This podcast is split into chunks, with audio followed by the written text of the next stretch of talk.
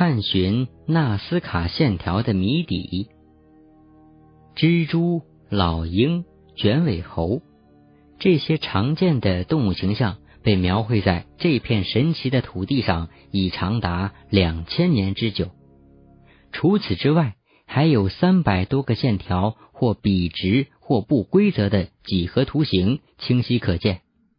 但是这些图形并不是简单的在小范围内堆砌，而是以线条的形式，由卵石和碎石块在数百平方米的地面上堆成长垄，形似沟槽。人们要乘坐飞机在三百米的高空中才能一览全貌。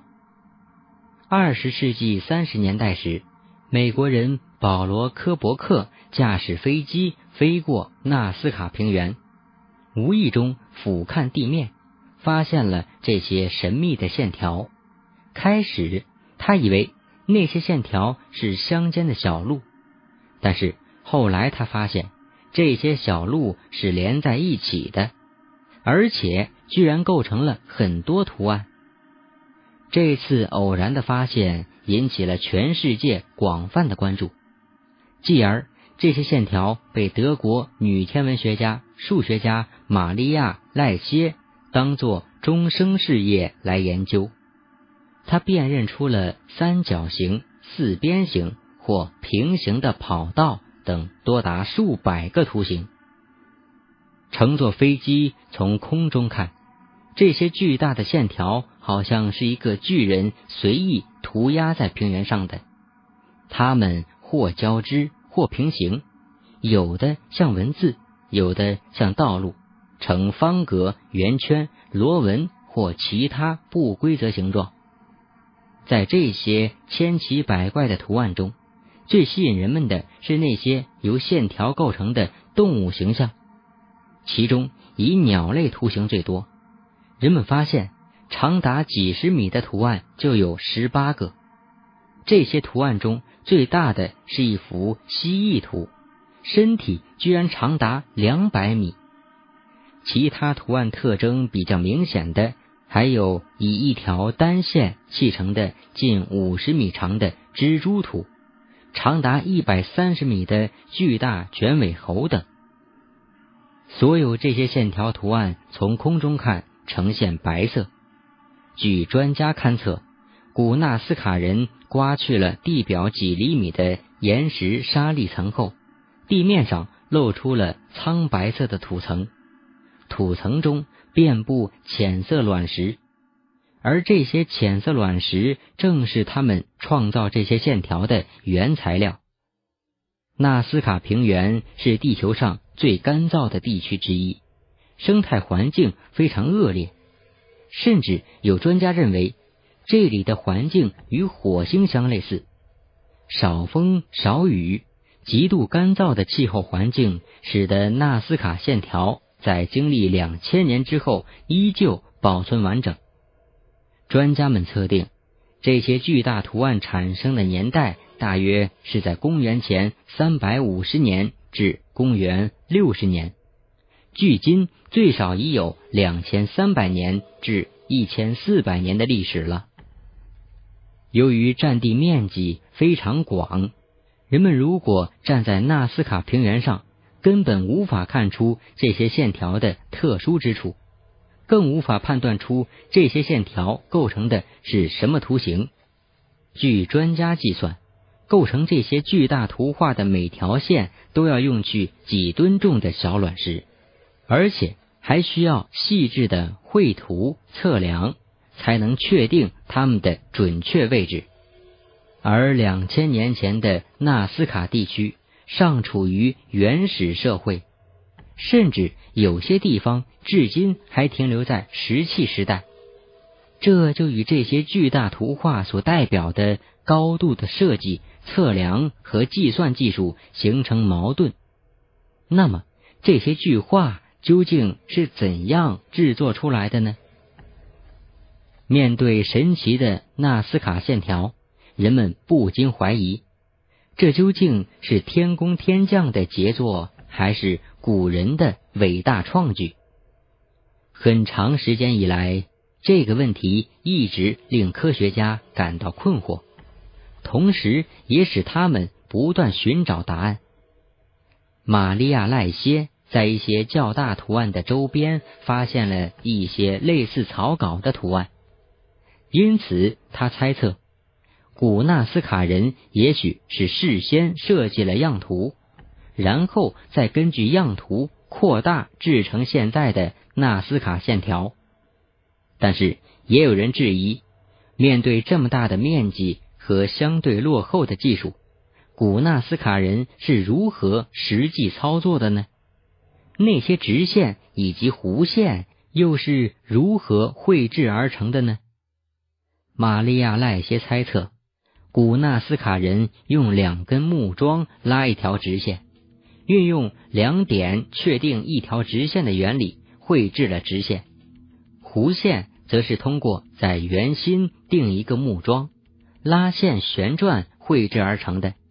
虽然他通过反复研究和试验证明了自己的说法，但那些不规则的几何图案和复杂的动物图形，并不是仅由直线和弧线构成。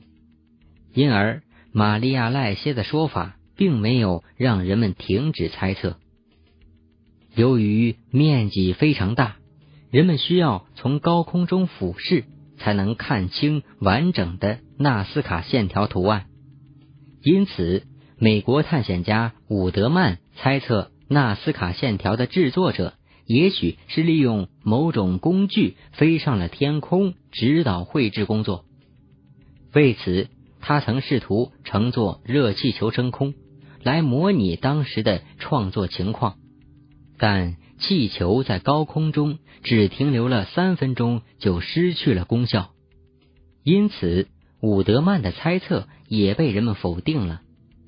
也有人猜想是古纳斯卡人修建了类似金字塔的高台来进行工程的监测指挥。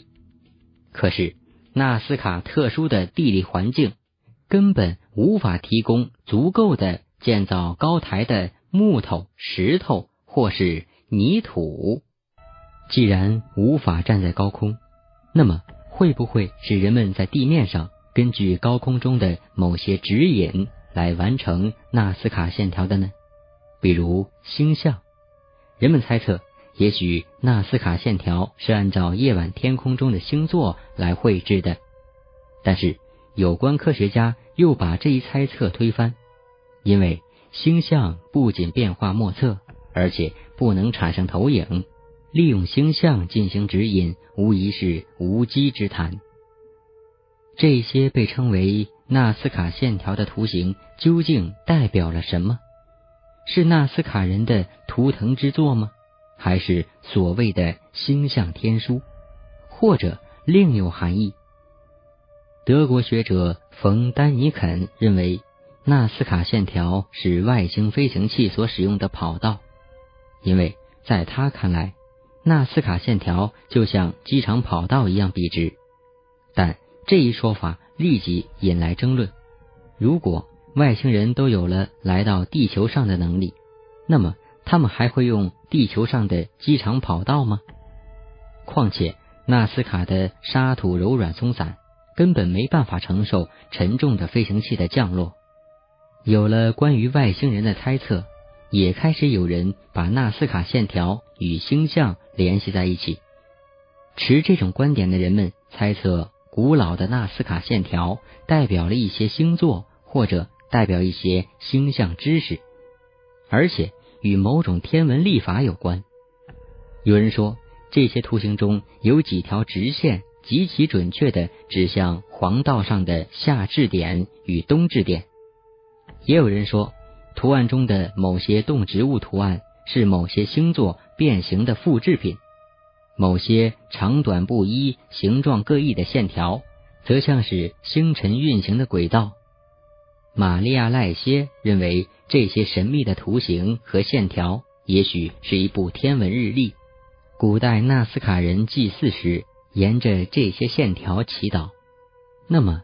祭祀这一说法是否能解释纳斯卡线条呢？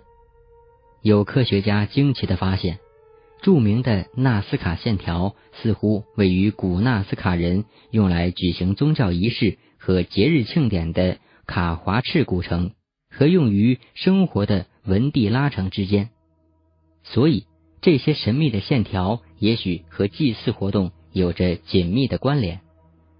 那么他们在祭祀什么？又祈祷着什么呢？目前。世界上关于纳斯卡线条最具科学性的说法是祈祷水源。纳斯卡平原是一片干涸之地，面对常年少雨的环境，水源也许是纳斯卡人对上天唯一的祈求。有人认为，远古时代的纳斯卡人曾为自己修建过灌溉系统。相传，这里的地下深埋着一百五十千米长的沟渠。那么，这些沟渠和纳斯卡线条会有联系吗？美国研究员戴维·约翰逊是一位非常严谨的学者，他的研究课题是纳斯卡地区古代的灌溉系统。